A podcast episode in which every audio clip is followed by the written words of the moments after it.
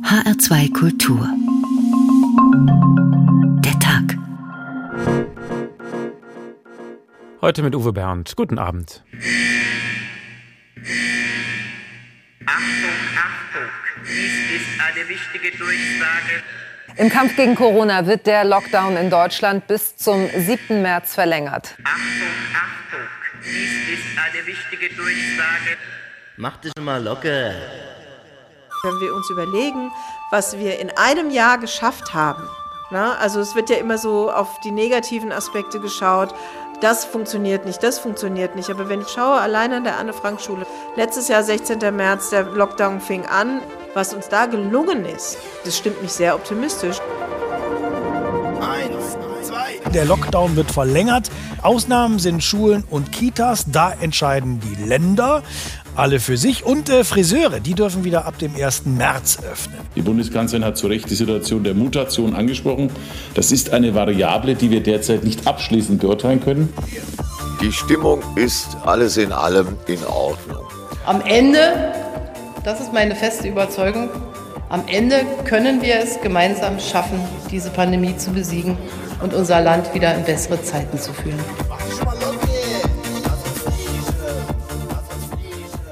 Wir hatten es schon geahnt, das eingeschränkte Leben geht noch eine ganze Weile weiter. Wir müssen noch mindestens drei Wochen durchhalten. Selbst die Friseure dürfen erst in zwei Wochen wieder arbeiten. Dabei sind doch die Fusselhaare heute schon unerträglich. Gut, das ist jetzt ein Luxusproblem. Wichtiger ist, dass die Schulen in Hessen übernächste Woche vorsichtige Öffnungsschritte machen können. Aber sonst alles, was Spaß macht, rückt in weite Ferne. Das Leben ohne Restaurants, ohne Kino, Schwimmbad, Konzerte und Theater geht an die Substanz. Von Woche zu Woche wird es schwerer. Wie können wir uns also in den kommenden Wochen über Wasser halten? Vielleicht kann diese Sendung ja ein kleines bisschen weiterhelfen. Mach dich mal locker. Wege aus dem Lockdown. Dabei rufen wir angesichts der drohenden Verbreitung der Virusmutation nicht dazu auf, die Maßnahmen einfach aufzuheben, keineswegs. Aber wir suchen nach sinnvollen Möglichkeiten, wie man diese schwierige Situation besser meistern kann. Zum Beispiel war da doch mal diese Corona-Warn-App. Heute spricht man kaum noch drüber. Ist das ein Flop? Stimmt das überhaupt? Könnte man sie verbessern, um sie besser an das Leben in der Krise anzupassen? Nur eine von vielen Fragen heute. Und wir beginnen ganz oben, da wo es offensichtlich ist, was wird bloß aus unseren Haaren? Rainer Janke war für uns beim Friseur rein dienstlich, ohne Waschen, Schneiden, Föhnen. Es ist ja schon eine der Absurditäten der Corona-Pandemie, dass Friseurmeister Carsten Ziemer mit Menschen mit schön frisierten Haaren gerade überhaupt nicht schön findet. Es ärgert einen maßlos, ob es beim Einkaufen ist oder beim Vorbeigehen am Salon direkt. Ne? Du weißt ganz genau, da war ein Profi dran. Ziemer ist Obermeister der Friseurinnung im Schwalm-Eder-Kreis. Seit Mitte Dezember sind er und über 80.000 Friseure bundesweit im Lockdown. Eigentlich heißt das, Schere, Tönung und Föhn bleiben liegen, die Salons sind zu. Und doch laufen Ziemer immer wieder frisch frisierte Hessen über den Weg. Seit Verdacht, Schwarzarbeit in der eigenen Zunft. Eine Unsitte, die die Innung vor Corona eigentlich erfolgreich bekämpft hatte. Wir haben bei uns festgestellt, auf der ganzen Landesebene, dass wir die Schwarzarbeit zu 85 Prozent in die Höhe geschossen ist. Die mehrjährige Tätigkeit, dieses einzudämmen, ist damit auch verpufft. Inzwischen treibt der Wunsch nach einer schnittigen Frisur absurde Blüten. So werden etwa die Friseure in Luxemburg, Frankreich oder der Schweiz von deutschen Kunden derzeit geradezu überrannt, erzählt Ziemer. Und da bewegen sich Massen über die Grenze hinaus, was eigentlich meines Erachtens verboten werden muss. Nun ist es von Frankfurt, Kassel oder Fulda doch ein gutes Stück bis zum Friseur im benachbarten Ausland. Und so nehmen zumindest diese Hessen eher die langen Haare als lange Wege in Kauf. Nee, dann warte ich lieber, bis die aufmachen und dann würde ich es mir dann färben lassen. Aber extra jetzt irgendwo hinfahren, nee. Nö, ich warte, glaube ich, noch ein bisschen. Ist ja noch Winter. Nee, überhaupt gar nicht. Weil es momentan hier nicht geht, da muss man sich halt dran halten. Wir sind mitten in Deutschland, wo soll ich hinfahren? Da habe ich überhaupt kein Verständnis für. Der Lockdown hat für die hessischen Friseure derzeit gravierende Folgen. Viele Mitarbeiter haben Angst um ihre Jobs und auch die Ausbildung der Lehrlinge macht Wolfgang Scholz von der Kreishandwerkerschaft Schwalm-Eder Sorge. Da ist es natürlich richtig schwer, auch Argumente zu finden, äh, für Betriebe auszubilden, wenn zum Beispiel der Umsatz einbricht und die Ertragslage einfach nicht da ist. Und für Carsten Ziemer steht sogar noch viel mehr auf dem Spiel. Der Lockdown und die wirtschaftlichen Folgen könnten dafür sorgen, dass viele Salons in Hessen gar nicht mehr öffnen. Momentan liegt so unser Schätzwert bei 10, 15 Prozent. Die wollen dann einfach gar nicht mehr aufmachen. Es wird massiv werden und das wird echt, echt hart. Wer weiß also, ob wir in zwei Wochen überhaupt noch einen Friseursalon um die Ecke haben. Immerhin am 1. März dürfen sie wieder öffnen. Das wird Engpässe geben. Wir werden um einen Friseurtermin buhlen müssen, fast wie um die Impftermine. Andreas Meyer-Feist ist unser Korrespondent in Wiesbaden. Meistens hat er sehr kurze Haare. Schönen guten Abend. Guten Abend. Immerhin, die Friseure haben eine Perspektive, aber von Restaurants und Hotels war gestern Abend überhaupt kein einziges Wort die Rede. Wie reagiert heute der Hessische Wirtschaftsverband so? Ja, es gibt natürlich viel Enttäuschung, vor allem beim Handel. Viele fragen sich, was soll ich denn mit dieser Perspektive jetzt anfangen? Und die Perspektive heißt eben Öffnungen erst, wenn es weniger als 35 Neuansteckungen auf 100.000 Einwohner in einem Kreis oder einer Stadt gibt. Und das haben wir derzeit in keiner Gemeinde, in keinem Kreis in Hessen. Und äh, wir haben wenige Gemeinden, die 50 erreichen. Also das ist ein Wert, man muss noch etwas warten, bis dann mal 35 irgendwann kommt. Das kann Wochen dauern. Es gibt also keine zeitliche Perspektive, kein Datum, kein Stufenplan. Den hatten sich aber viele erhofft. Und der Industrie- und Handelskammertag in Hessen spricht schon von einer Beschwichtigungsdauerwarteschleife. Und dann gibt's natürlich auch noch das sogenannte Gerechtigkeitsproblem. Also, was die Friseure angeht, die dürfen dann im März aufmachen. Warum nicht die Buchhandlungen, fragt zum Beispiel FDP-Fraktionschef René Rock im Landtag. Und SPD-Chefin Nancy Faeser, die hat sich das angeschaut und auch schon angehört, was da kommt an Klagen. Und sie sagt eben, ja, da kommen vielleicht wirkliche Klagen von Firmen, von äh, Branchen, die sagen, warum die Friseure, warum nicht. Also ich denke mal, das gibt noch gerichtliche Auseinandersetzungen. Da ist das letzte Wort noch nicht gesprochen. Das kleine Kino bei mir im Viertel wird nie wieder öffnen. Das hat bereits aufgegeben. Jetzt mache ich mir ernste Sorgen um ein Fitnessstudio. Wie groß wird der Kahlschlag in Hessen? Also wenn das so weitergeht, würden tausende Jobs in Hessen auf dem Spiel stehen, das sagen die Wirtschaftsverbände. Es gibt natürlich jetzt die Überbrückungshilfe 3 des Bundes, äh, da kommen Abschlagszahlungen und da könnten jetzt auch viel größere Summen ausbezahlt werden als bei dieser etwas vertrödelten Dezember- und Novemberhilfe. Da hat der Bund ja Besserung gelobt. Für viele dürfte das zu spät kommen. Das Problem für Hessen ist, es sind nicht so sehr die Läden, die Kneipen, die Kinos, die Fitnessstudios, die Gastronomie. Das alles ist natürlich gut, aber wir haben in Hessen eine enorm verflochtene Wirtschaft, international verflochtene Wirtschaft durch den Mittelstand und durch alles, was mit dem Flughafen zum Beispiel zu tun hat. Und da sieht's wirklich ganz, ganz böse aus. Es gibt zwar Hilfen für Arbeitnehmer, Kurzarbeit und so weiter, aber das bittere Ende könnte kommen, wenn die Pandemie vorbei ist, weil ganz einfach Steuereinnahmen radikal einbrechen. Laut Städtetag wird's mindestens vier Jahre dauern, bis die Steuereinnahmen auf dem Vor-Corona-Niveau liegen. Da kann man sich ausrechnen, was das bedeutet für das, was Städte und Gemeinden in Zukunft bezahlen müssen und vielleicht nicht mehr können. Heute hat das hessische Corona-Kabinett getagt. Was haben die eigentlich zu verhandeln, wenn sich die Ministerpräsidenten doch eigentlich längst auf alles geeinigt haben? Ja, man versucht eben beieinander zu bleiben, Bund und Länder. Äh, man will eben nicht, dass zum Beispiel in Mainz alles auf ist und Halligalli und in Wiesbaden alles zu. Man kann sich vorstellen, was das bedeutet. Man sieht es ja ein bisschen in Österreich, in Wien, große Shopping-Begeisterung. In Passau passiert überhaupt gar nichts. Und da will man eben da beieinander bleiben. Beim, beim Thema Bildung ist das anders. Da will man ein bisschen äh, auf Eigenständigkeit setzen, wie auch in Hessen jetzt ab 22. Februar mit der Maskenpflicht ab Jahrgangsstufe 1 und eben Wechselunterricht in den Grundschulen. Das ist etwas, was jedes Land äh, anders machen kann. Und das ist eben auch etwas für die föderalistische Profilbildung, die nicht zu kurz kommen darf. Als eine mögliche Lösung für Clubs und Veranstaltungen wird schon lange diskutiert über Massenselbsttests. Jeder kann das Ding einfach selber machen und dann selbst entscheiden, wo er hingehen kann oder muss es zeigen, dass er diesen Test gemacht hat. Wie steht es darum? Ist dieser Massenselbsttest eigentlich inzwischen in Sicht? Nein, und da gibt es eben viele Zweifel, ob das was taugt, ob das nicht nur Populismus ist. Man verweist da auf Österreich mit dem Nasenbohrertest für die Schüler, wo die dann morgens sitzen und dann mit den Wattestäbchen da rummachen. Und man fragt sich natürlich, bringt das was? Und äh, die Experten hier sagen eben, da muss man sehr vorsichtig sein. Das ist kein Freifahrschein. Ein negatives Ergebnis ist eine Momentaufnahme, zumal bei den Schnelltests. Und in Hessen heißt es eben, wir müssen natürlich diese Schnelltests haben für Besucher, für Altenheime, für Pflegeheime. Wir müssen sie auch dort haben, wo man sich Sorgen machen muss, also bei Erziehern und Lehrern. Da gibt's kostenlose Tests jetzt jede Woche, aber eben Massentests, wie man das aus dem Ausland vielleicht irgendwo gesehen hat oder gelesen hat, die wird es bei uns nicht geben, weil man sie eben am Ende nicht sozusagen für die Lösung des Problems hält, sondern am Ende vielleicht auch nur könnten sie ein Bild geben, was nicht der Realität entspricht. Und davor hat man doch auch in Wiesbaden große Angst. Andreas Meyer-Feist aus Wiesbaden, vielen Dank. Tja, wie kann man nach einem Jahr Pandemie noch das Gleichgewicht bewahren? Jeder geht anders mit der Krise um. Manche werden aggressiv, andere antriebslos und wieder andere entdecken das Meditieren für sich. Na, wenn's hilft, probieren, kostet nichts. So, dann finde deinen Sitzplatz. Vielleicht magst du dich in den Schneidersitz hinsetzen oder du sitzt gerade auf einem Stuhl. Dann lass deine Füße hüftparallel auf dem Boden stehen. Fühl die Fußflächen auf dem Boden. Leg die Hände auf deinen Schoß so ab, dass deine Schultern entspannen. Die Wirbelsäule ist gerade, aber entspannt.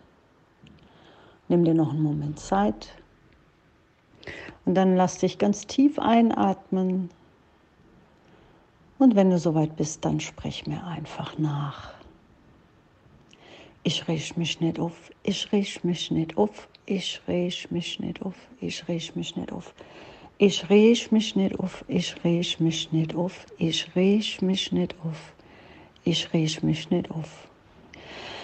Ich riech mich nicht auf, ich riech mich nicht auf, ich riech mich nicht auf. Und das kannst du so beliebig lange weitermachen, bis der Lockdown vorbei ist. Und geht's Ihnen jetzt ein bisschen besser? Mach dich locker. Wege aus dem Lockdown. Ein wichtiges Instrument dieser Pandemie zu begegnen, das sollte ja eigentlich die Corona-Warn-App sein. Voller Stolz wurde sie uns letztes Jahr präsentiert, weil sie den Datenschutz berücksichtigt und uns dennoch trotzdem zuverlässig vor Infektionen warnt. Heute hört man nicht mehr viel davon. Woran liegt das eigentlich? Stefan Büchler blickt zurück. Einen Fan hat sie ja, die Corona-Warn-App. Ich sage, ihre Bedeutung wächst mit jedem Tag. Kanzlerin Angela Merkel steht hinter der App, seitdem sie runtergeladen werden kann, seit dem Sommer letzten Jahres. Ein 70 Millionen Euro Projekt. So viel investiert die Bundesregierung in Entwicklung, die Bewerbung für den Betrieb und für die Weiterentwicklung. Die Corona-Warn-App ist ein wichtiger Helfer, wenn es darum geht, Infektionsketten zu erkennen und zu unterbrechen. Tatsächlich haben über die App bislang gut 244.000 Corona-Infizierte auf den Risikokontakt hingewiesen. Allein gestern waren es 1221. Solche aktuellen Informationen stellt die App inzwischen selber zur Verfügung, denn sie hat aktuell ein Update bekommen. Und dabei wurde auch überarbeitet, was als eine der am häufigsten kritisierten Schwachstellen galt.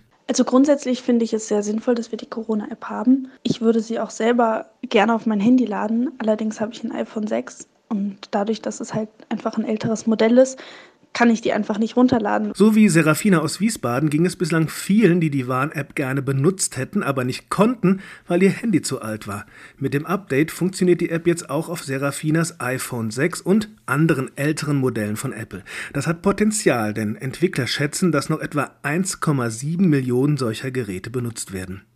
Bislang wurde die Corona-Warn-App bereits mehr als 25 Millionen Mal runtergeladen, etwa 23 Millionen Menschen nutzen sie aktiv.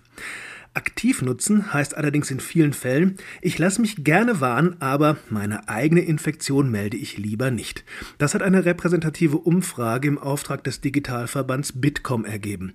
Präsident Achim Berg beschreibt, dass jeder dritte Nutzer der App bei der Umfrage zugegeben hat, im Fall einer Infektion keine Meldung machen zu wollen. Und das ist eigentlich ein Thema, was man nicht verstehen kann. Es sind ungefähr 60 Prozent aller Nutzer mit positivem Ergebnis teilen das auch auf der App mit.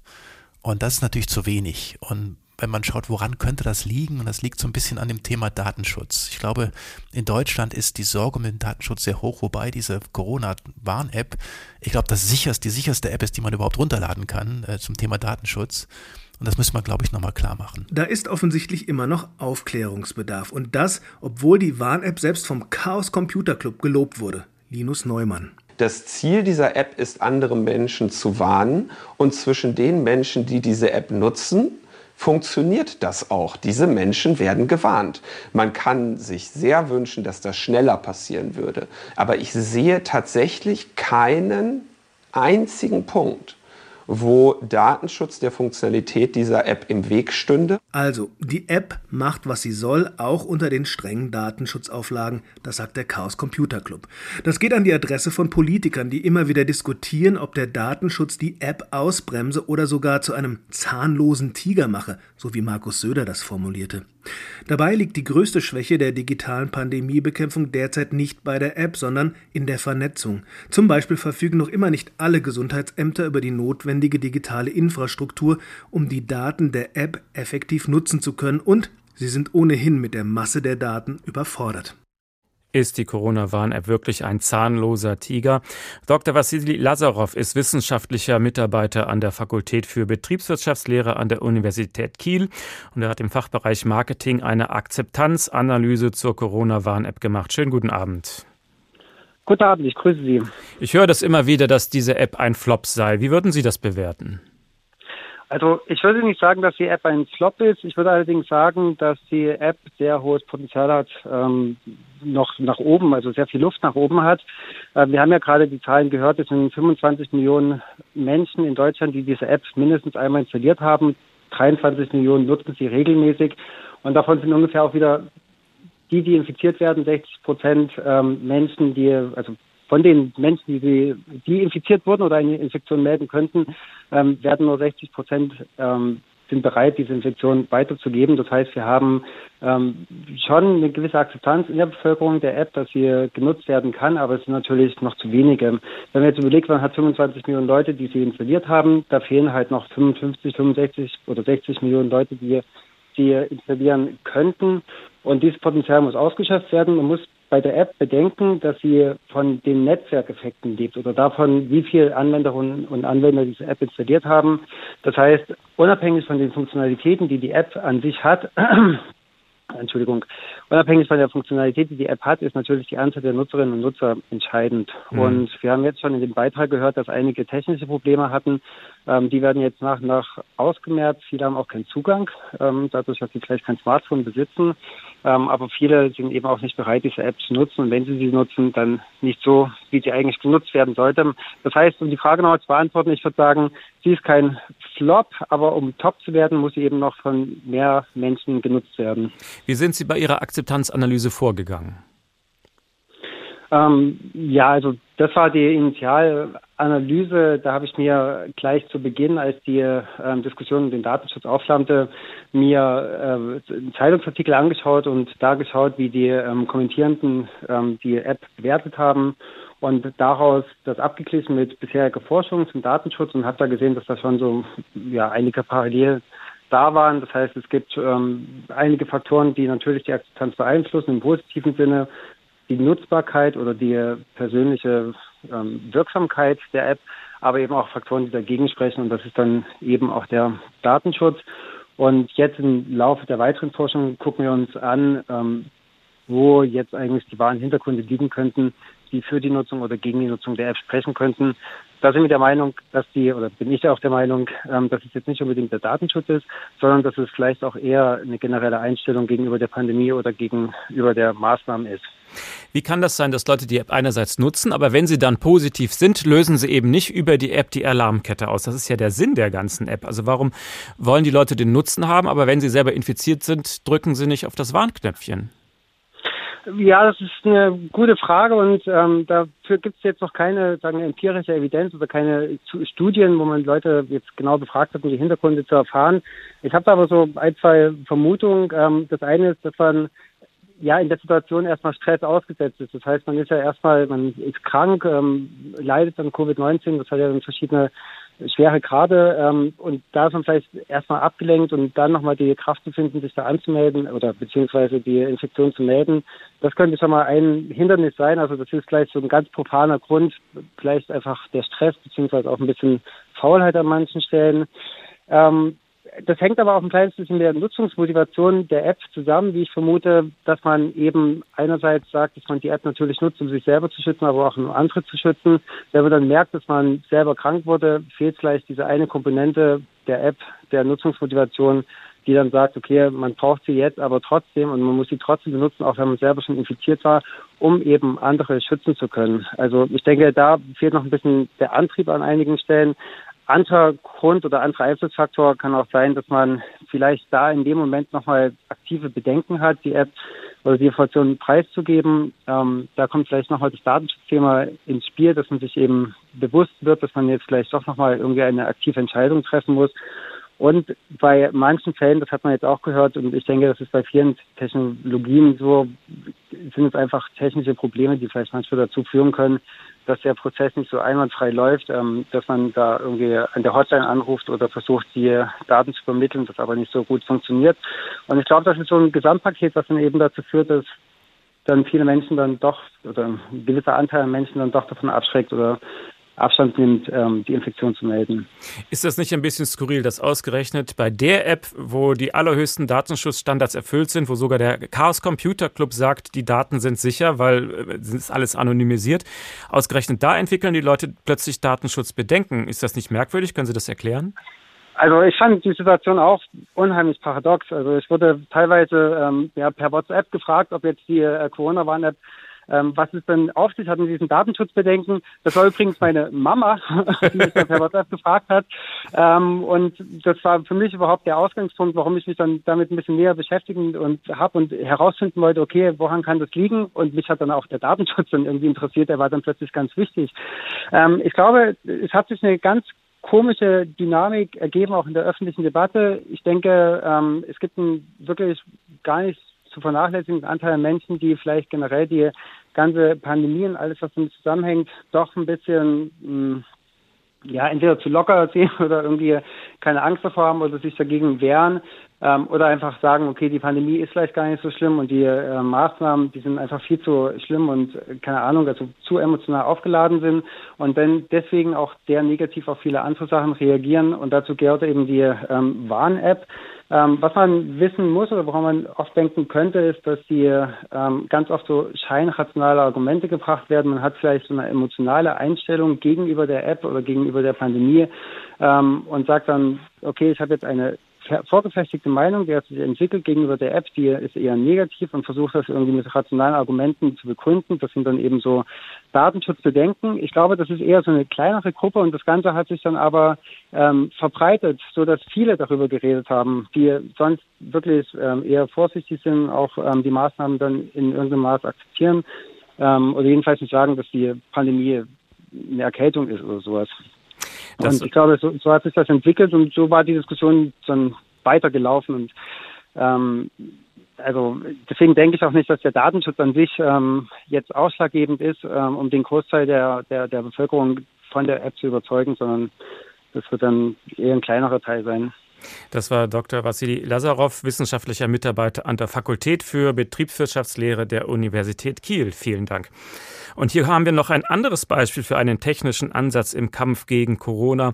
Auch die Smartwatch am Handgelenk kann tatsächlich hilfreich sein, nicht als Warninstrument, sondern in diesem Fall zur Früherkennung einer möglichen Infektion. Denn diese Uhren messen ja ständig diverse Körpermerkmale und mit einer speziellen App kann man auch Corona-Symptome erkennen. Deutsche Wissenschaftler haben das entwickelt und in New York hat man es schon getestet. Es war das Zentrum des Epizentrums das Mount Sinai Krankenhaus in New York vor fast einem Jahr. Pausenlos lieferten Krankenwagen neue Covid-Notfälle ein, Dauergefahr auch für das Ärzte- und Pflegepersonal. Die Klinik suchte nach Schutzmöglichkeiten, stattete sie mit Geräten aus und machte sie zu Teilnehmern einer Studie, sagt Mediziner Erwin Böttinger vom Hasso-Plattner-Institut aus Potsdam. Es geht hier um den Einsatz von Wearables, Uhren, Smartwatches und ähnlichem, die man ähm, als Konsument sowieso nutzt. Und die Tag aus, Tag ein Daten sammeln. Einfache Daten, die viel über eine Covid-Infektion aussagen können. Mitarbeiter des Hasso-Plattner-Instituts haben dafür vor Ort an einer App mitgearbeitet. Um der Frage nachzugehen, können wir auf der Basis solcher Daten erkennen, äh, ob eine Person, die in der Versorgung von Covid-Patienten beteiligt ist, ob die ein erhöhtes Risiko für die Infektion haben oder können wir früh erkennen, dass die Infektion sich anbahnt. Covid-Früherkennung über die Smartwatch. Böttinger begleitete die Studie. Er ist Co-Direktor der Außenstelle des Potsdamer Instituts in der Klinik am Central Park. Zwischen April und September vergangenen Jahres beobachteten die Wissenschaftler dort rund 300 Mitarbeiter. Die luden sich eine App auf ihre iPhones und trugen Apple Watches. Die Daten sprechen Bände. Die Erkenntnis, die Frequenz ihres Herzschlags veränderte sich, wenn sie Covid-positiv waren. Über ein Wearable wie eine Smartwatch konnten wir feststellen, dass äh, die Variabilität im Herzrhythmus bis zu sieben Tage vor dem Nachweis einer Covid-Infektion deutlich anormal war. Sieben Tage schneller als ein Covid-Test. Die Daten zeigten es an, auch bei Testpersonen, die das Virus hatten, aber keine Symptome. Die App auf der Smartwatch erkennt offenbar auch sie, doch die Erkenntnisse könnten noch viel mehr Menschen nutzen, sagt Mediziner Böttinger. Und man kann sich vorstellen, zum Beispiel bei Patienten mit äh, psychischen Erkrankungen, bevor es zu Ausbruch von Krisen kommt, äh, könnte man äh, sowas einsetzen. Man könnte sich auch vorstellen bei Patienten, die mit äh, Herz-Kreislauf-Erkrankungen hohes Risiko haben für Herzinfarkt. Dazu müssten die Studien jetzt präzisiert und mit viel mehr Testpersonen erweitert werden. Antje Passenheim aus New York über die Smartwatch zur Corona-Früherkennung. Und wir atmen jetzt alle noch einmal ganz tief durch. Wer bei Yoga-Übungen Angst hat um seine Bandscheibe, der könnte ja vielleicht einfach mal ein paar buddhistischen Klängen lauschen. Vielleicht kriegen wir ja so den Kopf frei.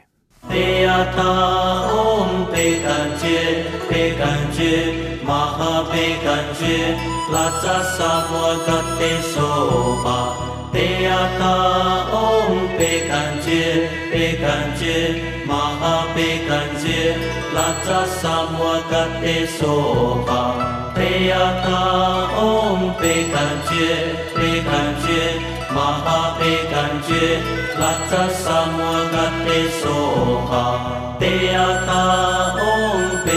觉，被感觉，马哈被感觉，拉扎萨摩嘎爹说话，爹呀达唵被感觉，被感觉，马哈被感觉，拉扎萨摩嘎爹说话。HR2 Kultur, der Tag. Mach dich mal locker Wege aus dem Lockdown. Sehr schwierig war das letzte Jahr natürlich vor allem an den Schulen, sowohl für die Lehrer als auch für die Schülerinnen und die Eltern. Plötzlich ist der ganze Familienalltag auf den Kopf gestellt. Auch hier ändert sich die Lage nur ganz langsam. Immerhin, übernächste Woche beginnt für die Klassen 1 bis 6 der Wechselunterricht in Hessen. Die Älteren müssen weiter zu Hause lernen, nur die Abschlussklassen gehen wieder normal in die Schule. Zeit für eine Zwischenbilanz von Hanna Immich. Im ersten Lockdown war es ein Schock für alle. Die Schulen plötzlich geschlossen, alle Schüler mussten aus der Ferne unterrichtet werden. Das lief holprig. Doch inzwischen haben die Schulen viel dazugelernt, erzählt Nicola Gudat, Schulleiterin an der Anne-Frank-Realschule in Frankfurt. Wenn wir uns überlegen, was wir in einem Jahr geschafft haben, na, also es wird ja immer so auf die negativen Aspekte geschaut das funktioniert nicht, das funktioniert nicht. Aber wenn ich schaue, allein an der Anne-Frank-Schule, letztes Jahr, 16. März, der Lockdown fing an, was uns da gelungen ist, das stimmt mich sehr optimistisch und das ist das Positive, was wir daraus ziehen sollten. Das betreffe zum einen die technische Ausstattung. Wir haben jetzt alle Laptops austeilen können an die benachteiligten Schülerinnen und Schüler, sodass wirklich alle digitale Endgeräte haben. Wir haben jetzt eine neue IT-Ausstattung, so dass wir jetzt im nächsten Schritt auch schauen können, dass wir Videokonferenzsysteme in der Schule benutzen können. Aber auch das digitale Wissen bei Schülerinnen und Schülern und Lehrkräften habe enorm zugenommen. Viele Lehrer hätten regelrecht Freude daran, neue Dinge im Online-Unterricht auszuprobieren. Das beobachtet auch Cora Insche-Gödde. Sie ist Mutter von zwei Söhnen und Vorsitzende des Schulelternbeirats an der Elli-Heuss-Schule in Wiesbaden. Es hat durchaus positive Aspekte beim Homeschooling bringen, dass manche Lehrer sich da ganz doll reinfuchsen und auf diverse Quiz-Homepages verweisen, wo die Schüler dann ein Leseverstehen oder ein Hörverstehen machen sollen, was eigentlich die gleichen Aufgaben sind, wie sie im Buch wären. Aber wenn man das auf Zeit macht und als Quiz und gegen die anderen, dann ist es cool und dann macht es Spaß. Ihr Sohn, der 15-jährige Patrick, hat sich an den Online-Unterricht gewöhnt, auch wenn das Programm leider doch noch oft abstürzt, erzählt er. Bei uns war es halt so, dass wir Unterricht hatten und ein Thema erklärt werden sollte.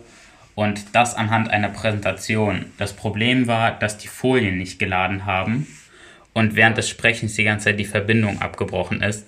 Das heißt, man musste es am Ende das Thema eigentlich nochmal komplett selber erarbeiten. Trotzdem mag er es, dass er im Distanzunterricht unabhängiger ist und selbstständig entscheiden kann, wann er was macht. Die Aufgaben erarbeitet man halt selber, aber das ist eigentlich auch ziemlich angenehm, weil man halt seine Ruhe hat und nicht im Klassenverband da sitzt. Sein 13-jähriger Bruder Florian genießt das Homeschooling aus einem noch ganz anderen, eher profanen Grund. Später aufstehen ist schon besser. Also ich stehe meistens sehr spät auf, jetzt im Homeschooling, weil ich weiß, dass ich morgens weniger Stress habe, weil ich nicht den Bus erwischen muss. Um 8 Uhr sitzt er dann rechtzeitig zum Unterrichtsstart an seinem Laptop. Wenn das Online-Programm dann auch noch mitmacht, umso besser. Die Situation an den Schulen also ist nach wie vor schwierig, aber manches funktioniert inzwischen deutlich besser als vor einem Jahr, immerhin. Und manche Schüler können zu Hause besser arbeiten sogar, als wenn sie dauernd von ihren pubertierenden Mitschülern abgelenkt werden. Welche Maßnahmen an den Schulen sind notwendig, welche überhaupt sinnvoll, das ist eine der kompliziertesten Fragen überhaupt in der ganzen Pandemie, denn da reden seit einem Jahr viele Disziplinen durcheinander und das hat für große Unsicherheit gesorgt. Der Lehrstuhl für Public Health und Versorgung Versorgungsforschung an der LMU München hat mal versucht, alle an einen Tisch zu setzen und so wurden neue Leitlinien erarbeitet. Evidenzbasiert und konsensbasiert heißt es da. Was kam dabei raus? Das erläutert uns die Epidemiologin Dr. Lisa Pfadenhauer. Schönen guten Tag. Guten Tag. Es gibt so viele verschiedene Konzepte. Wechselunterricht, halbe Klassen, Distanzunterricht, feste Gruppen. Wie kann man einerseits die Pandemie bremsen und trotzdem lernen? Was wirkt am besten? Wir sind da ziemlich partizipativ vorgegangen. Wir wollten da eben alle mitnehmen, die da an diesem Schulgeschehen in irgendeiner Form teilhaben. Wir haben dann zuerst uns mit denen allen an einen Tisch gesetzt und haben besprochen, was sind denn so die Fragestellungen, die sie so umtreiben. Also wir haben dann einfach eine Befragung der Teilnehmenden an dieser Leitlinie durchgeführt und sind dann relativ schnell auf diese wirklich sehr allgemein gültigen und auch allgemein die Leute beschäftigenden Fragestellungen angekommen. Eben tatsächlich, wie läuft denn das, wenn wir Kohorti oder Kohorten bilden wollen, wenn wir denn Präsenzunterricht mit reduzierter Schülerzahl durchführen wollen, aber dann genauso gut wie die Frage der Maske. Was passiert auf den Schulwegen? Wie kann denn Musikunterricht oder Sportunterricht stattfinden? Wie geht man dann mit Kindern um, die beispielsweise Schnupfen haben, also leichtere Symptome? Sollen die Kinder dann sofort in die Quarantäne gehen? Aber auch generell Quarantäne, wie geht man damit in der Schule um? Und noch eine ganz wichtige Frage war Lüften und die Luftreinigung in den Innenräumen. Gibt es da auch eindeutige Ergebnisse, wo Sie sagen, das und das sind jetzt die besten Maßnahmen oder ist das wieder davon abhängig, wie man fragt? Wir haben uns einerseits natürlich diese, was wirkt am besten aus gesundheitlicher oder epidemiologischer Perspektive angeschaut und haben da so eine Art Übersichtsarbeit über alle Studien erstellt, haben uns da eben wirklich weltweit die Studien angeschaut, inwiefern wirkt sich denn die Verringerung von Schülerzahlen auf die Übertragung von SARS-CoV-2 in Schulen aus? Genau das gleiche bei Masken haben wir uns angeschaut und bei allen anderen Empfehlungen und haben leider da wirklich nur sehr, sehr schlechte Studien finden können, hauptsächlich eben so mathematische Modellierungsstudien, die aber alle so einen Hinweis darauf geben, dass es funktioniert, ähm, laut dieser Modellierungsstudien, wenn man denn die Anzahl der Schüler reduziert, wenn die Schüler den Masken tragen und diese mehr oder weniger breiteren AH plus L-Regeln befolgt werden, also dieses Maßnahmenpaket. Und das haben wir dann eben aus epidemiologischer Sicht uns einmal angeschaut, aber wir sind dann eben noch einen Schritt weiter gegangen und haben dann eben mit dieser großen Leitliniengruppe auch so Aspekte wie die Machbarkeit der Maßnahme. Ist diese Maßnahme denn überhaupt akzeptabel? Ist es denn akzeptabel, dass ein Schüler den ganzen Unterricht eben mit einer Maske sitzt und ähm, ein Lehrer unterrichten muss mit Maske? Ist es denn auch genauso akzeptabel, dass man lüftet in Innenräumen? Und all diese Aspekte haben wir uns eben zusammen angeschaut, um dann eben zu bewerten, was überwiegt hier der Nutzen oder Schaden. Wir zum Beispiel beim Lüften ist es einfach so unangenehm im Winter zu lüften und wir können uns das ja bei den aktuellen Temperaturen gut vorstellen, dass es da Unmut gibt, wenn da alle 20 Minuten die Fenster aufgemacht werden für drei bis fünf Minuten. Das war eben so ein Abwägungsprozess, den wir gemeinsam mit dieser Gruppe durchlaufen sind. Und kann man dann Kompromisse finden? Ich meine, der Virologe kann doch einfach sagen, das Virus macht keine Kompromisse, basta. Da haben Sie völlig recht. Und der Kompromiss ist tatsächlich eine der Besonderheiten dieser Leitlinie. Diese Leitlinie besteht eben nicht nur aus der wissenschaftlichen Evidenz, die wir gesichtet haben, sondern die besteht auch maßgeblich aus dem Konsens. Also wir haben dann versucht, diese Perspektiven, und die sind ja teilweise wirklich höchst unterschiedlich, also die Schülerperspektive, ähm, die gerne wieder in den Unterricht zurückgehen wollen und mit ihren Klassenkameraden eben Zeit verbringen wollen, versus die Lehrer, die ähm, vielleicht irgendwie Angst haben, dass sie sich anstecken und vielleicht auch zu einer Risikogruppe gehören und Schulleiter, die sich natürlich fragen, wie können wir das denn alles umsetzen? Und wie Sie sagen, die Virologen, die natürlich sagen, am besten wäre es, wenn wir alle zu Hause bleiben, dann würde sich der Virus natürlich nicht weiter verbreiten. Aber all diese Leute mit ihren Perspektiven haben wir versucht, eben an einen Tisch zu bringen und da eben einen Konsens zu finden. Und obwohl diese Perspektiven ja wirklich größtenteils sehr stark auseinanderdriften, alle, würde ich sagen, waren einfach auch bereit, da Kompromisse zu machen, eben im Hinblick darauf, dass sie sehen, dass es notwendig ist, den Schulen, den Leuten, die da Entscheidungen treffen müssen, einfach einheitliche Handlungsempfehlungen an die Hand zu geben, die dann eben auf lokaler Ebene angepasst an den Kontext und das Pandemiegeschehen umgesetzt werden sollen. Gut, dann machen wir es nochmal konkret. Wir schauen uns mal diesen vereinbarten Fahrplan an. In Hessen beginnt der Wechselunterricht am 22. Februar, aber erstmal nur für die Klassen 1 bis 6. Ist Wechselunterricht ein gutes Mittel? Als Leitlinie haben wir die Empfehlung ausgesprochen, dass eben bei äh, mäßigem Infektionsgeschehen die Kohortierung erfolgen sollte. Das heißt wirklich feste Gruppen bilden und ab hohem Infektionsgeschehen zusätzlich die gestaffelte Öffnung eben nach Jahrgängen oder die Halbierung der Klassen erfolgen sollte. Und in einem sehr hohen Infektionsgeschehen müssen alle Maßnahmen ergriffen werden. Also im Endeffekt bei dem vorliegenden Infektionsgeschehen richten wir uns immer nach dem Robert Koch Institut mit seiner Risikobewertung. Und je nachdem, wie dann das Risiko in den einzelnen Regionen und Landkreisen aussieht, würde eine gestaffelte Öffnung nach Jahrgängen oder eben auch die Halbierung der Klassen von unserer Seite aus empfohlen werden. Ab Klasse 7 bleibt es zunächst einmal in Hessen beim Distanzunterricht. Nur die Abschlussklassen haben Präsenzunterricht. Sind also die Klassen 7 bis 10 die Verlierer? Auch da wieder natürlich die große Frage, wen man fragt. Es gibt sicherlich einige Schüler, die sich jetzt ganz gut und äh, Lehrer und Eltern und alle, die da mit dranhängen, die sich mittlerweile ganz gut mit der Situation arrangiert haben. Ich denke bloß nicht, dass das für den Großteil der Schülerinnen gilt. Da muss man, glaube ich, einfach mit Bedacht vorgehen und das gegeneinander abwägen.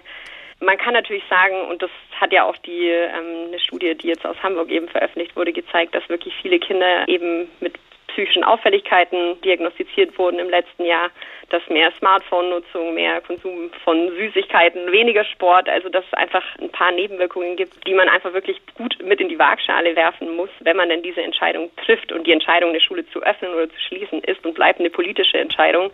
Aber genau diese Aspekte muss man da auf jeden Fall mit berücksichtigen.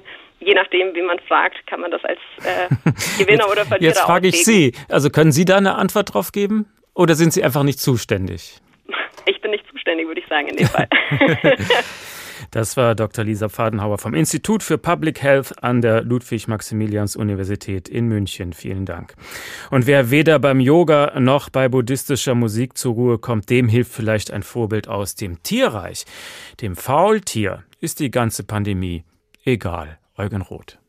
Ein jetziges Faultier namens Ai haust in Uru und Paraguay, hat einen Kopf dem Affen ähnlich und einen Schwanz, der kaum erwähnlich. Auch, wie ich in den Büchern finde, vorn Augen eine weiße Binde. Es nistet sich auf seinem Balge die grüne Pleurococcus-Alge, so dass man's hängend hoch im Baum vom Laub kann unterscheiden kaum. Um aber nicht vom Ast zu fallen, besitzt es große Sichelkrallen. Mit denen klettert's, wenn es munter, doch meist hängt's reglos da, Kopf unter. Die Früchte wachsen ihm ins Maul, doch ist's zum Fressen noch zu faul. Dass je den Spruch gehört es hätte, dass uns allein die Arbeit rette, ist meines Wissens nicht erwiesen. Es lebt in grünen Paradiesen und hat noch nie daran gedacht, wie weit durch Arbeit wir's gebracht zu was für technisch großen Siegen, zu völkermordend wilden Kriegen, zum Ende der Gemütlichkeit, in jeder Hinsicht herrlich weit. Vielleicht kehrt als zum einzigen Glück der Mensch zur Faulheit noch zurück. Mach dich mal locker, Wege aus dem Lockdown. Das ist natürlich leichter gesagt als getan, mach dich locker. Wie soll man locker bleiben, wenn man ein ganzes Jahr lang zur Vorsicht ermahnt wird, wenn man den Fernseher nicht einschalten kann, ohne dass ein Virologen über Gefahren redet? Und vor allem, was kann man tun gegen dieses Gefühl? Ja, ich hab's doch verstanden, aber ich will's einfach nicht mehr hören. Heute gab es wieder so eine Debatte im Deutschen Bundestag und dieses Mal mit ziemlich großen Worten. Die Kanzlerin sprach mit ernster Stimme und manchmal wirkte es fast, als müsse sie sich selbst Mut machen. Angela Merkel räumte Fehler ein, wenn auch nur wenige, etwa dass am Ende des Sommers alle zu leichtfertig waren. Sie betonte, was schon alles gemeinsam geleistet wurde, Zahlen drücken, Impfbeginn, wenn auch ziemlich langsam, und sie lieferte eine Neuauflage ihrer wohl berühmtesten Aussage, eine Art Wir schaffen das 2.0. Am Ende, das ist meine feste Überzeugung und das ist auch mein Auftrag den ich bis zum letzten Tag meiner Amtszeit erfüllen werde. Am Ende können wir es gemeinsam schaffen, diese Pandemie zu besiegen und unser Land wieder in bessere Zeiten zu führen. Schulen und Kitas zuerst öffnen, Handel und Gastronomie hoffentlich bald und bei allem nicht die Kranken und Toten vergessen und die Menschen in Medizin und Pflege. Das Schlüsselwort der Kanzlerin lautete gemeinsam. Merkel benutzte es immer wieder.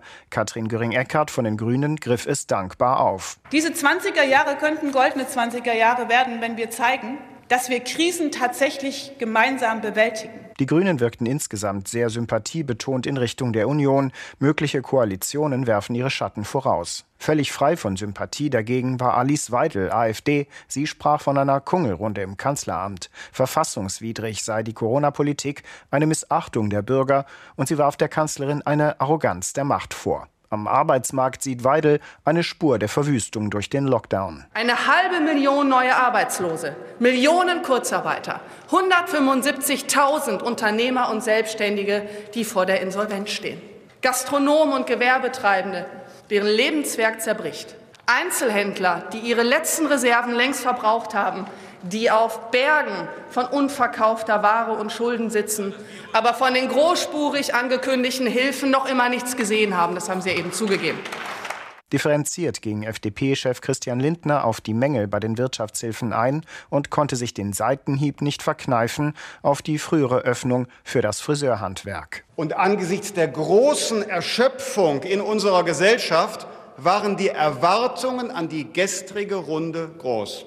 Diese Hoffnungen sind enttäuscht worden, denn viele Menschen haben sich mehr erwartet als einen frischen Haarschnitt. Die Lockdown-Politik sei einfallslos und durchaus nicht alternativlos, so Lindner. Unternehmen seien zu Recht enttäuscht. Auch die Linke kritisierte die Art der Wirtschaftshilfen. Fraktionschef Dietmar Bartsch. Hunderttausende Menschen bangen um ihre Selbstständigkeit und ihre wirtschaftliche Existenz. Warum gibt es kein unbürokratisches Selbstständigengeld, keinen Unternehmerlohn? Den Großen helfen Sie vergleichsweise unkompliziert, wie wir immer wieder sehen, und bei den Kleinen warten Sie monatelang. Bitte die Ärmsten in der Krise nicht vergessen, so der Appell des linken Politikers. Unterm Strich machte die Opposition eines klar, die Abgeordneten wollen mehr und stärker eingebunden werden in die Corona-Politik. Das Parlament solle nicht erst nach Gipfeltreffen vom Krisenmanagement unterrichtet werden. Alfred Schmidt über die Corona-Debatte heute im Deutschen Bundestag. Ja, und was macht das jetzt mit uns? Gibt uns das jetzt neue Zuversicht? Oder zermürbt uns das noch mehr? Schauen wir uns also die politische Kommunikation an. Die ist in diesen Tagen ganz besonders sensibel. Erik Flügge ist Kommunikations- und Politikberater. Schönen guten Abend. Guten Abend. Der wichtigste Satz gerade am Ende, können wir es gemeinsam schaffen, diese Pandemie zu besiegen, sagt die Kanzlerin. Wie glaubwürdig finden Sie die Pandemie-Kommunikation der Regierung? Das, was die Kanzlerin da sagt, ist ja erstmal komplett logisch. Natürlich werden wir es schaffen, aus dieser Pandemie rauszukommen, allein deswegen, weil ein Leben mit diesem Dauerzustand nicht möglich ist. Geht weder bildungspolitisch, noch wirtschaftspolitisch, noch gesellschaftspolitisch. Also, das ist eigentlich allen klar, ist aber auch vollkommen unstrittig, dass wir da rauskommen. Was ich beobachte als jemand, der sehr genau auf politische Kommunikation schaut, ist, dass das mittlerweile deutlich schlechter funktioniert als noch am Anfang vom Jahr. Da war die Kommunikation wesentlich besser und sie hat ordentlich Federn gelassen im Laufe dieses Jahres. Ach, woran liegt das? Ich glaube, der zentrale Unterschied ist, dass am Anfang des Jahres es gut gelungen ist, am Anfang des letzten Jahres gut gelungen ist, die Gesamtproblematik zu erklären und zu sagen, in welchen Kennzahlen man sich festmacht. Man erinnere sich zum Beispiel an die 50er-Inzidenz als klaren Marker dafür, ab jetzt muss was passieren. Das Problem ist aufgetreten in der Kommunikation, als man sich als Politik, als Bund und Länder im Herbst an die eigenen Warnsignale nicht gehalten hat. Da wollte die Kanzlerin schärfere Maßnahmen zu einem früheren Zeitpunkt. Die Ministerpräsidentinnen und Ministerpräsidenten haben es nicht mitgemacht. Und da liegt der Kardinalsfehler. Und seitdem macht man im Grunde genommen fortlaufend Schadensbegrenzung. Also kein Vorwurf an die Kanzlerin. Sie hätte einen härteren Kurs gewollt, aber sie konnte sich nicht durchsetzen. Und nun? Das stimmt bei dem Kurs, das stimmt aber nicht vollumfänglich bei der Kommunikation, weil natürlich die oberste Hoheit für die Kommunikation im Bund liegt beim Regierungssprecher und der gehört nun mal direkt zu Angela Merkel und der macht in den letzten Monaten auch keine gute Figur, weil er zu häufig Fehler, die passieren, schönredet. Was für Fehler zum Beispiel, die er schönredet? Ganz technisch, was wir mittlerweile alle verstanden haben, ist, dass beim Thema Impfstoffbestellung die Dinge nicht so geklappt haben, wie man sich wünschen würde. Das ist ja mittlerweile aus allen politischen Lagern auch bestätigt. Das gesamte Europäische äh, Parlament fragt kritisch nach. Und der Regierungssprecher hat eben mehrfach auch versucht, da die Dinge massiv zu beschönigen. Eine Kommunikation, die mir aufgefallen ist, er hat äh, publiziert ganz stolz, dass alle 1,2 Sekunden in Deutschland geimpft wird. Das einzige Problem ist, das klingt zwar schnell, aber wenn Sie das ausrechnen, dann dauert es Jahre, in dem Tempo die Leute durchzuimpfen. Die richtige Kommunikation wäre gewesen, zu sagen, wir impfen jetzt in einem langsamen Tempo und wir arbeiten jeden Tag daran, dass wir dieses Tempo beschleunigen. Dann fühlen sich auch weniger Leute veräppelt. Aber wenn man sich darauf konzentriert in der Kommunikation, Fehler zu überdecken, indem man es zum Beispiel umrechnet oder so, dann ist eben nicht genügend Zeit dafür vorhanden, die neuen Herausforderungen zu kommunizieren, was gerade dringend notwendig wäre. Anderes Beispiel, das bestimmt auch viele Leute irritiert, dass wir jetzt seit gestern plötzlich für viele zumindest einen neuen Grenzwert im Raum haben. Erst hieß es immer, Inzidenzwert 50 muss erreicht werden, dem kommen wir nun wirklich langsam näher. Und jetzt plötzlich heißt es seit gestern, Edge, wir lockern erst bei 35. Was macht das mit den Leuten? Das lässt die Leute erstmal absolut orientierungslos zurück. Dazu muss man sagen, diesen Inzidenzwert von 35 gab es gesetzlich schon immer. Er steht im Pandemiegesetz auch drin. Ihn gab es nur kommunikativ nicht. Also es wurde immer über die 50 gesprochen und plötzlich taucht die 35 kommunikativ auf. Sachlich war die immer schon da. Der Grund dafür ist sehr simpel und auch logisch, wenn man ihn erklärt. Wir haben eine Mutante dieses Virus, die verbreitet sich wesentlich schneller als das alte Coronavirus, wie wir es kennen. Und das bedeutet, dass wir eben niedrigere Werte ansetzen müssen, um die Sicherheit der Bevölkerung zu gewährleisten. Weil aber so viel Kommunikationszeit darauf verwendet wird, nicht einfach zu sagen, ja, das mit dem Impfen und der Impfstoffbestellung ist schiefgegangen, sondern darauf verwendet wird, irgendwie zu beschönigen, was da passiert ist, fehlt die Zeit, das klar zu kommunizieren. Wir haben eine Mutante, die ist ein Problem, deswegen müssen wir niedrigere Werte anlegen, als wir das in der Vergangenheit getan haben. Und wenn die Kanzlerin dann in einem Interview über den Impfstart sagt, eigentlich ist da im Großen und Ganzen nichts schiefgelaufen, wie wirkt das dann? Naja, ich glaube, dann fühlen sich die Leute zu Recht verarscht, weil man musste ja nur die letzte Sendung Anne Will schauen. Und da hat man eindeutig gehört, dass dort eine Ministerpräsidentin ausdrücklich gesagt hat, wir in den Ländern haben die Aufgabe gehabt zu organisieren, dass geimpft werden kann. Der Bund hatte die Aufgabe, den Impfstoff zu beschaffen. Es war die ganze Infrastruktur vorhanden, um zu impfen, aber der Impfstoff war nicht da. Und wenn man diese Diskrepanz hat, dann sieht man doch, dass offensichtlich der Plan ein anderer war. Wenn die Länder etwas vorbereitet haben, was dann nicht stattfinden konnte, dann ist doch offensichtlich, dass da was nicht funktioniert hat. Jetzt schauen wir mal auf den Wahlkampf. Der steht ja nun auch an und das in Zeiten der Pandemie. Sie selbst sind SPD-Mitglied, beraten auch die Grünen und die Kirche. Welche Bedeutung wird Corona in diesem Wahlkampf bekommen? Das ist noch unklar, welche genaue äh, Rolle das spielen wird. Es kann auf zwei Arten und Weisen passieren. Das eine ist, natürlich sind Krisenzeiten die Hochzeit der Exekutive. Und im Augenblick ist es so, dass die CDU als Partei der Exekutive wahrgenommen wird. Und das kann sie grundsätzlich stärken in diesem Bundestagswahlkampf. Das sehen wir aktuell in den Umfragen. Wir haben es mit einer sehr starken CDU zu tun, wesentlich stärker, als sie vor Corona war. Aber wenn tatsächlich das Impfen jetzt nicht klappen sollte, was der von Angela Merkel immer kommunizierte Ausweg aus der Krise ist, wenn es kein Impfangebot für alle bis September geben sollte, wenn das alles nicht funktioniert, dann kann das Ganze auch wie ein Bumerang zurückkommen und dann kann die Corona-Krise eben auch zu einer Krise für die regierende CDU werden, die eben am stärksten mit der Regierungskompetenz und der Lösungskompetenz verknüpft wird beim Fall, Thema Corona. Die SPD regiert auch in Klammern gesagt. Die SPD regiert auch, aber die SPD hat sich in den vergangenen Jahren und Monaten immer wieder auch von dieser äh, gemeinsamen Regierungsbeteiligung distanziert. Deswegen profitiert sie jetzt auch in der Krise nicht so stark davon, dass äh, es gerade eine Hochzeit der Exekutive ist. Äh, auf der anderen Seite kann sie, wenn es jetzt wirklich schief gehen sollte mit dem gesamten Krisenmanagement, vielleicht auch ein Stück Abstand nehmen dazu, zumal die Fehler gerade wirklich objektiv betrachtet eher in den CDU geführten Häusern passieren. Das hilft einem am Ende nichts, weil man in einer gemeinsamen Koalition ist. Aber rein sachlich betrachtet, die Fehler passieren gerade in den CDU geführten Häusern. Normalerweise sagt man, Re Krisenzeiten sind Regierungszeiten, haben Sie auch gerade gesagt. Kann die Opposition da irgendwelchen Nutzen draus ziehen? Das ist, glaube ich, sehr unterschiedlich. Also die Grünen zum Beispiel, wenn man sie betrachtet als opponierende Partei, dann rücken die ja gerade in der Corona-Frage so nah an die Bundesregierung ran, dass man fast schon den Eindruck hat, sie würden mitregieren und können damit offensichtlich auch profitieren. Also stabile, hohe Umfragewerte. Eine andere Rolle hat für sich die FDP gewählt und die ist demokratisch auch wertvoll. Die kritisiert aus der Perspektive von Selbstständigen und Unternehmerinnen und Unternehmern, die unter den Lockdown-Maßnahmen massiv leiden. Sie lässt dafür auch federn. Also sie verliert in Umfragen Zustimmung dadurch.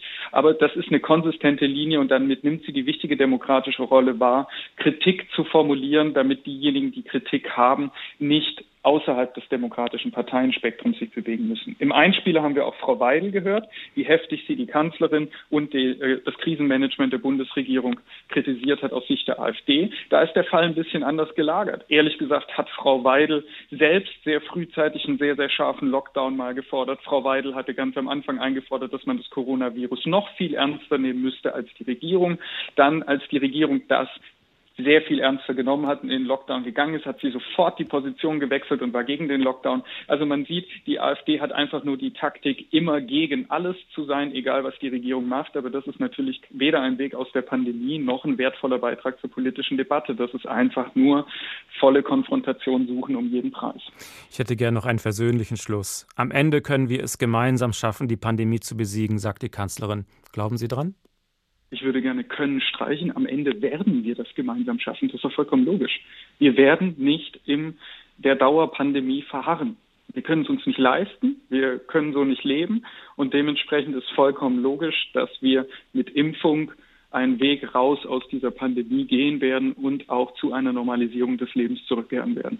Das war der Kommunikations- und Politikberater Erik Flügge. Vielen Dank.